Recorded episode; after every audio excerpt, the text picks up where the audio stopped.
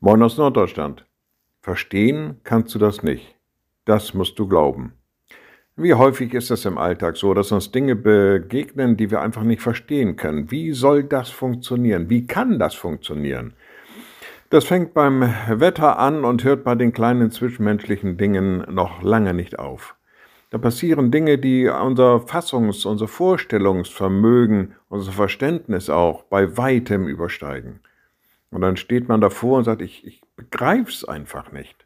Und dann kommt vielleicht dieser Spruch durch die Tür. Nee, verstehen kannst du es nicht. Das musst du glauben. Und naja, wir als Christen wissen, wovon wir da sprechen. Dass Gott in seinem Sohn in diese Welt kommt, der das Opfer bringt, stirbt, wieder aufersteht, gen Himmel fährt und wiederkommen wird.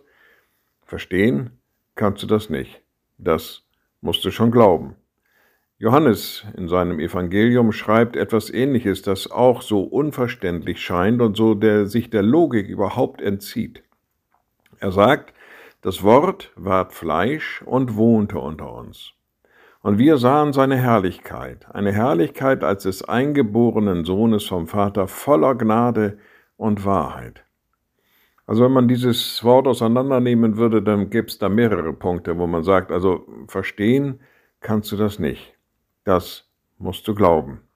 Ich denke, gerade in dieser Weihnachtszeit sind die letzten Worte aus diesem Bibelspruch vielleicht doch noch etwas besonders Schönes, wo es heißt, es war, wir sahen seine Herrlichkeit voller Gnade und Wahrheit. Gnade und Wahrheit. Wenn wir so als Menschen miteinander umgehen würden, na, das wäre schon was. Aber das könnten wir nicht verstehen. Das müssten wir dann schon glauben. Liebe Schwestern und Brüder, ich lade Sie ein zu einem kurzen Gebet und anschließend zu einem gemeinsamen Vater unser. Allmächtiger Gott, guter himmlischer Vater, du bist in deinem Sohn in diese Welt gekommen. Voller Gnade, voller Wahrheit bist du uns begegnet, mit einer Herrlichkeit, die unser Vorstellungsvermögen, unser Fassungsvermögen bei weitem übersteigt.